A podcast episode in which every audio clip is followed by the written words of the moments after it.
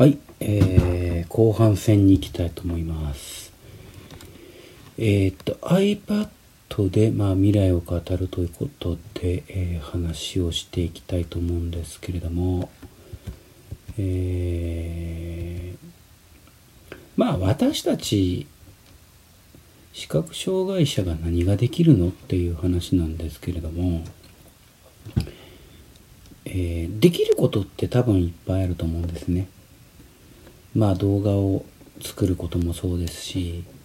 その写真を組み合わせて作ることはまあ誰に、まあ、割と誰でもできるかなと思うんですけれども問題はその写真のサイズ調整であったり写真が重ならないようにするにはどうしたらいいのとかそのいわゆるレイアウトをきちんと整えるっていうことがどこまでできるかかなって正直思っています。でまあこういうキーノートを使って、えーしっかり使いこなしていくためにはまあそれなりの、ま、努力というものがいりますし努力をしないことにはまあ使えないわけですからある程度一定の時間が必要なのかなと思います。でまあ後半の明確なテーマとしてその未来を語るっていう iPad で未来を語るというふうに設定をしたわけですけれどもあのまあ前半でも言ったようにいずれパソコンはなくなるだろうと言われていてじゃあ何に変わるのかっていうとやっぱり iPad だったり iPad Pro だったり iPad Air、iPad mini っていう iPad シリーズが主流になっていくのかなと。それによって、まあこの春スタートした 5G 回線が普及してくることで大容量のデータ配信が非常に可能になってくる。そうしますと、まあ企業も、えーそれから個人も動画でも何でもねあの配信が手軽にできる時代が来るんだと言われているわけです。ただその一方でじゃあセキュリティどうなのみたいなところがあって、えーそういう問題が非常にクローズアップされてきてもいます。えーっとインターネットってねとかくそのパンクしがちだったりしますしえー昨日も結局その定額給付絡みのね、えー話でもサイトがパンクして結局それが打ち切られたサイトでの受付が打ち切られたとかそれからあのねえっといわゆるあのお仕事でねお金を稼げなくて困ってる人たちのための給付金なんかもサイトがパンクしてオンライン申請受け付けられませんみたいな話になってきてます。そういったことが、えー今後まあ大容量の 5G とかがもっと普及してくると、えー変わっていくのかなっていう多少の期待は当然あってそういう期待が世の中で求められてるということは事実ですしその一方でじゃあ二段階認証はどうなんだとか本当にセキュリティ大丈夫かみたいな話があってえーっとそこの辺も今後の課題として今残されてるところではあります。で、まあ、iPad で言うと iPad も一応2段階認証があったりその今ねフェイスタッチ ID が、えー導入されたりして、えー非常に注目をされているところです。で、えっ、と、昨日かな、えっ、と、iPad は、えー13.5っていうバージョンにアップが来てましたで、まあ私も早速アップをしたわけですけども、ここに書かれてたのが、フェイス ID、マスク着用時のフェイス ID でも使えるようになりましたよっていうことが書かれています。そうすることによって、えー、問題が一つ一つ解決していく。どこにいても iPad を快適な環境で使うことができるということが可能になったわけです。で、えっと、私一個注目してる iPad の機能があります。えー、これは、あの、最近 Zoom でもね、えー、ミーティング会議アプリ、Zoom でも、システムとして入っているので、皆さんもご存知かと思いますけども、共有機能があります。画面共有機能というものがありまして、これは一つ視覚障害者に非常に有効的なものではあるなというふうに実は思っています。でこれがあると何ができるかと言いますと、えー、まず視覚障害者がやりたいことを健常者の方と一緒に遂行できると。そうしますと、例えば先ほど言ったキーノートで動画を作るというような時に、えー、音声ファイルをどこに配置、で、テキストボックスに文字を入れた時の文字のレイアウトの設定だとか、それからその、例えば写真を入れるならば、写真の並びをどうするとか、その写真に何が写ってるっていうことも、えー、写真自体はね、ある程度まあ確認することはできますけども、その配置だとか並びについては、えー、非常にね、あのまあ、重なってしまわないように気をつけなきゃいけないところもあるので、難しいかなと思ったりもします。そういったところで、えー、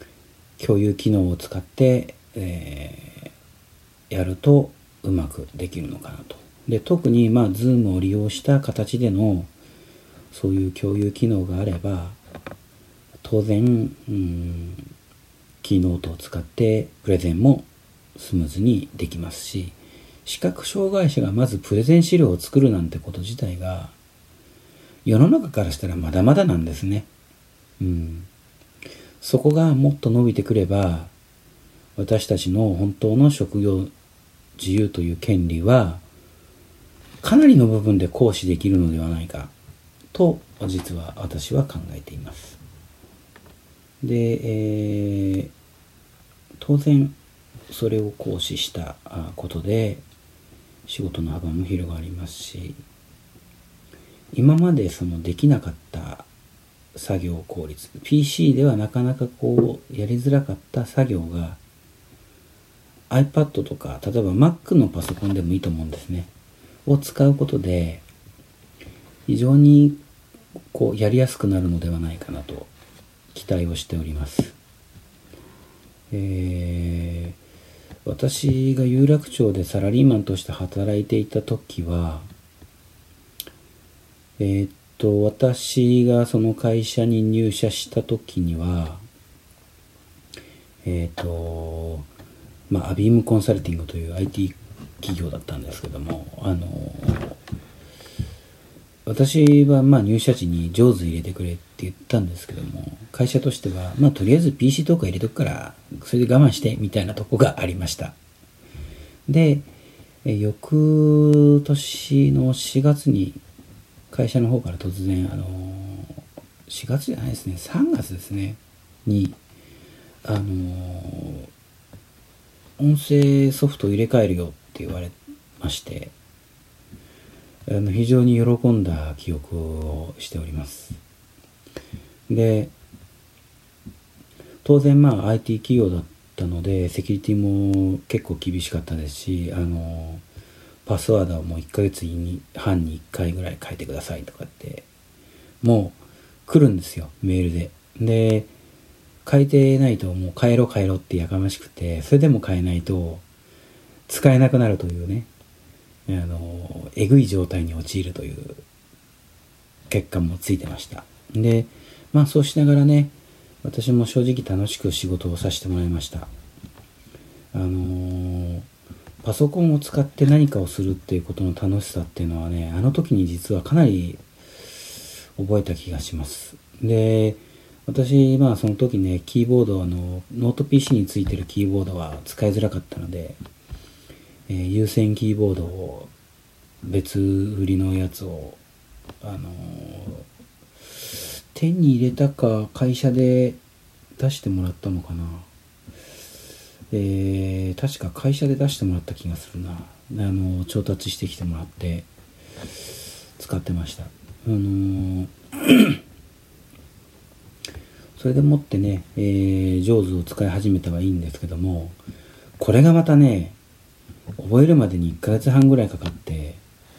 えー、非常に作業がしづらかったことも覚えています。でその中でもねあの今まで見れない部分が見れるようになったっていうのは非常に大きい喜びでした。で、まあ、もっと言うとその会社の中のネット環境イントラネットっていうね会社の中のインターネット環境あのポータルサイト会社の中で使うポータルサイトとアクセスできなかったところにアクセスができるようになって、えー、形の上では基本日報が自分でつけられるようになった。でもまあそこに不慣れなので、えー、会社の人に見てもらいながら自分でやるということができるようになったのでそれは非常に嬉しかったですねあのー初めてね、そういう画面ソフトが変わって、画面読み上げソフトが変わって、自分の給与明細をインターネットで見た時ってめっちゃ嬉しかったですね。はい。で、えー、そういった、えー、社内環境を含めての形が iPad とかになると、まあもう少し使いやすいのかなっていうところではあります。ではありますけども、まあそこはね、私もまだ会社の中のネットとかっていうのはね、えー、今もどこの会社にも所属はしてないので、なかなかこう見る機会もないので、えー、なかなか分かりにくいところではありますけれども、あのーまあ、以前通ってた就労移行支援事業所のサイトもやっぱり自分で、えー、日報をつけたりするのでそういうところのサイトはね非常にスムーズに使えてました。であ iPad のいいところってこれなんだなっていうのは非常に強く思いました。まあそういったことでね、えー、自分でもホームページを作ったりいろいろやったりしてますけれどもあの非常に iPad の有益性は高いのかなと思っています。なので、えー、例えばですね、えー、っと、旅行先へ行きます。で、写真を撮りながら IC レコーダーで、えー、簡単に街の音と一緒に、えー、どこに来てるよっていう話をした上で、えー、その写真と、え音声を今度は iPad を使って、えー、一本の動画にします。で、これ私何を使うかと言いますと、今使っている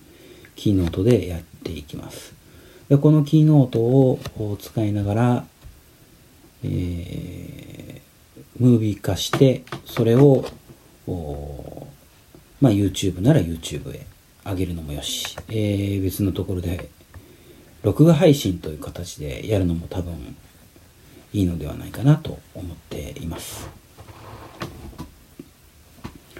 そういうことがすごく簡単にできるようになります。それだけではなくて、えー、iPad って便利なところはまだいっぱいあります。えー、例えば PDF ファイルなんかも読んでくれます。でただハザードマップのようないわゆるイラスト系が入ってるものだとかっていうのは、えー、読む読むとこ読まないとこが出てきますのでその場合にはまあスクリーンショットをして確実に読める方法を自分でアプローチしていく必要性はあると思います。えー、っと、まあ実は今、えっとですね、えー、障害福祉サービスを通して、えー、拡大読書機をね、1個申請中です。で、これ何するかっていうと、えー、っと、本だけでなく PDF ファイルというよりもその資料、紙ベースになった資料ですね。えー、例えば何かのセミナーへ参加した時の資料であるとか、そういうものを読むための、えー、視覚障害者用の機器なんですけれども、これを今1個申請しております。で、この他に実はまあ iPhone とかを使ってそういう資料を読むための OCR ソフト、OCR アプリもいくつか私は持っています。で、いろんなものを駆使して読み比べていくことで何がわかるかと言いますと、どれがきちんと読んで、どれがこう読み方がちょっと曖昧なのかってことが分かってくることで、えー、自分に最適な、その、方法で資料などをきちんと読み込んでいく。で、えー、新しいプレゼン資料も作っていくことができるようになると思っています。まあそういうことも iPad を中心にして、えー、自分が持っている今最大限使えるシームレスな状態を活用することの強みっていうのはあるのかなと思います。で iPod もそうです。iPhone もそうです。で、Apple 製品全般に言えることは、えっと、文字文章を作るときに、音声入力が非常に豊かであるということなんですね。えっと、今私は、まあ、正確、文章の正確を保つために、できるだけそのキーボード、外付けのキーボードを使っていますけれども、これを実は、まあ、外付けキーボードというよりも、その、えー、まあ、えー、音声入力を使うことが時々あります。で、これがすごく、マイクの性能もいいですし、認識、文字認識も非常に、えー、正確さが出てます。ということで、えー、非常にこれから注目されますし、えー、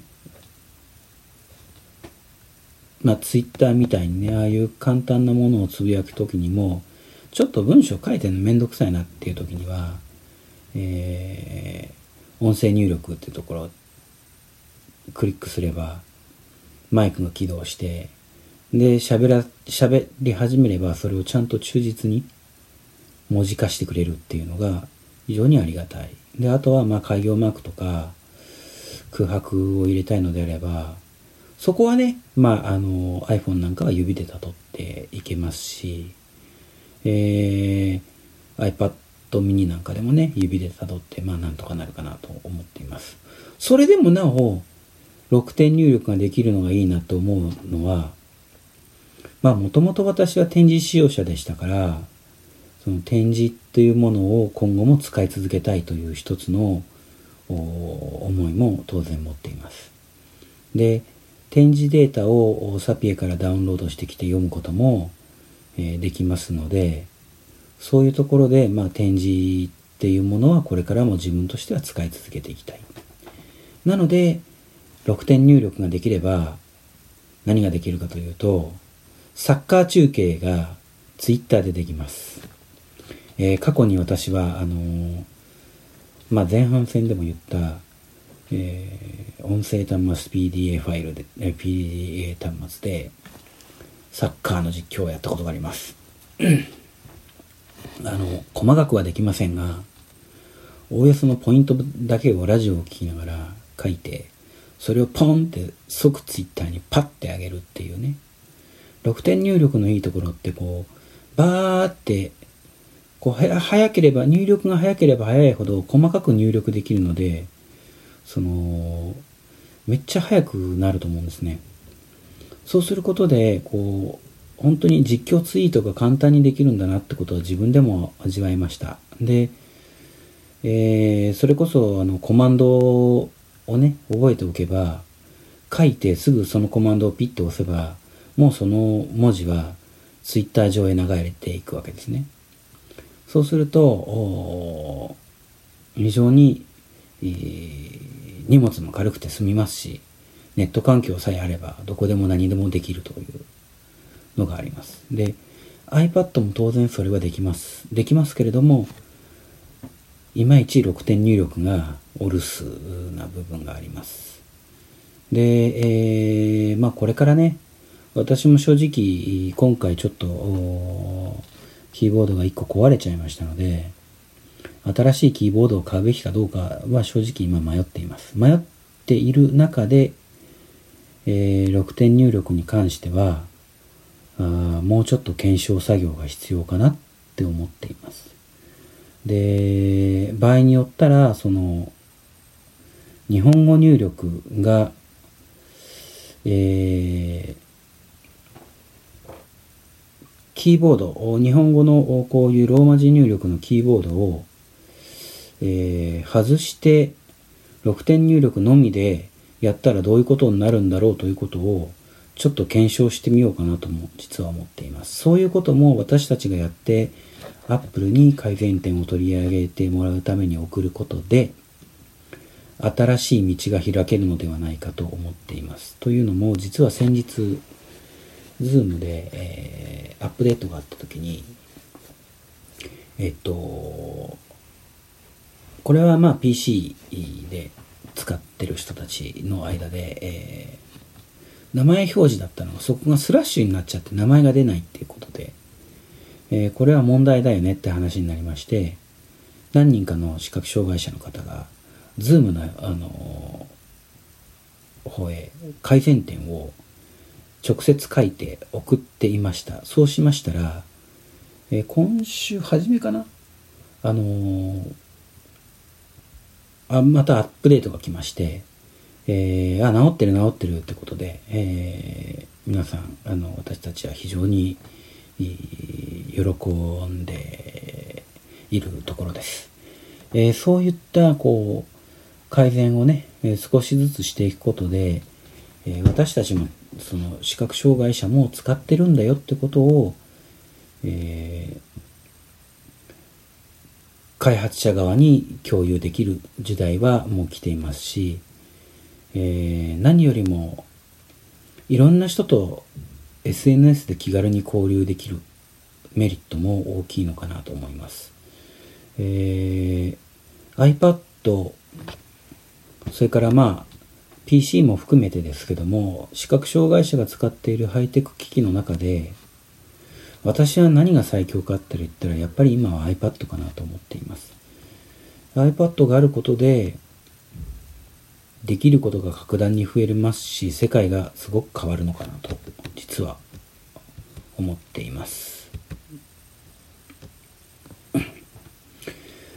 さあ、あそういうことで、えー、iPad ので語る未来ということでね、えー、少し話をしてきました。で、なんだろう。まあ、iPad そのものの今後ってどうなんだろうってちょっと思ってます。で、えー、っと、まあ、おそらく、年々新しいもの、何かが追加されていくんだろうと思っています。で、もっと、その創造性の高い、から使いやすいものが出てくると同時に、えー、ある程度の困難さは視覚障害者にとってはつきものだと思ってますので、そういうところも出てくるのかなと思っています。そうしますと、えー、今度できることとして私たちは日本人ですけれども本当にワールド単位で iPad を使ってる人たち特にまあ視覚障害者が集まってセッションできるような世界ぐるみの大型イベントっていうものが将来開催できるのかなって実は思っています。まあどこが、どこの誰べがどんな形でそれを主催するのかは私もわかりません。私かもしれませんし、私じゃないかもしれません。でも、視覚障害者がそういう夢を持って iPad を使っているっていうことが世の中の皆さんに理解していただけるんであればこれは一つ面白いよねっていうところではあります。えー、いろんなアプリがあります。そういういろんなアプリの中で、えー、アプリ開発者に一つ申し上げたいのは、必ず、えー、そのボタンが何であるかということを分かるために、えー、テキストラベルは貼ってほしいなと思っています。えー、っと、一部のね、えー、一太郎パッドも実はそうなんですけども、一部のボタンがボタンとしか読み上げをしないものがあります。そこで私は何をしたかというと、えー、iPad のいいところのもう一つに、えー、要素にラベルを設定っていう項目があります。で、これを使いまして、自分で独自にラベルをつけました。そうすることで、自分にしかないものがこで作られます。それが分かってれば、自分の使いやすいようにアプリを構成することができます。ただし、それは自分が初めて使った時にボタン、ボタン、ボタンしか言わないので、これ何のボタンやって押してみないとわからないものなんですね。で、えー、それで、えー、とりあえず違うとこを押して戻れなくなったら何をするかというと、アップスイッチャーを立ち上げて、そのアプリを一旦終わらせます。改めて立ち上げて、えー、そこのボタンの辺まで行って、あ、このボタンはこう何番目にあったからこうだなっていうことを確認した上で、私はそのボタンに、えー、自分でラベルをくっつけたり、えー、することをついこの1ヶ月の間にやりました。まあそうすることが、えー、非常に今後重要重要性があるのかなと思っています。ただまあできればアプリ開発者の方には、えー、ボタンというラベルのところは必ずテキストラベルを貼り付けてくださいと申し上げたいです。で、もう一つ、まあこれはですね、えー、っと、アプリのその、最初の部分なんですね。えー、まあその、アップルの方もここは改善してほしいなと思うんですけど、アプリをダウンロードしてきて立ち上げます。えー、その時にどうしてもそこを読まない部分っていうアプリがあります。立ち上げた直後のところ。で、それがあると、私たちもそこから先へ進めないんですね。なので、これはアプリに改善として言いたいのは、必ず、アクセシビリティちゃんとしてますか？っていうことで、開発段階でえー、承認するときにそれを促していただきたいなと思います。じゃないと、せっかくいいものを持っているのに、使えないとなると、正直ものすごく、あの、腹も立ちますし、なんとなく疎外感も味わえますし、えー、辛いです。せっかくこのアプリいいアプリだから使ってみたいと思っていても、使えないってなると、そこだけ誰かに見てもらうって、そのでだけのために共有を使ったり、どっか行ってちょっと見てくださいっていうのも、結構気が引けるんです。これって。なので、できるだけ、えー、ちゃんとアクセシビリティ対応してますかっていうことに関しては、審査基準の中に、えー、改めて入れてほしいなと思っています。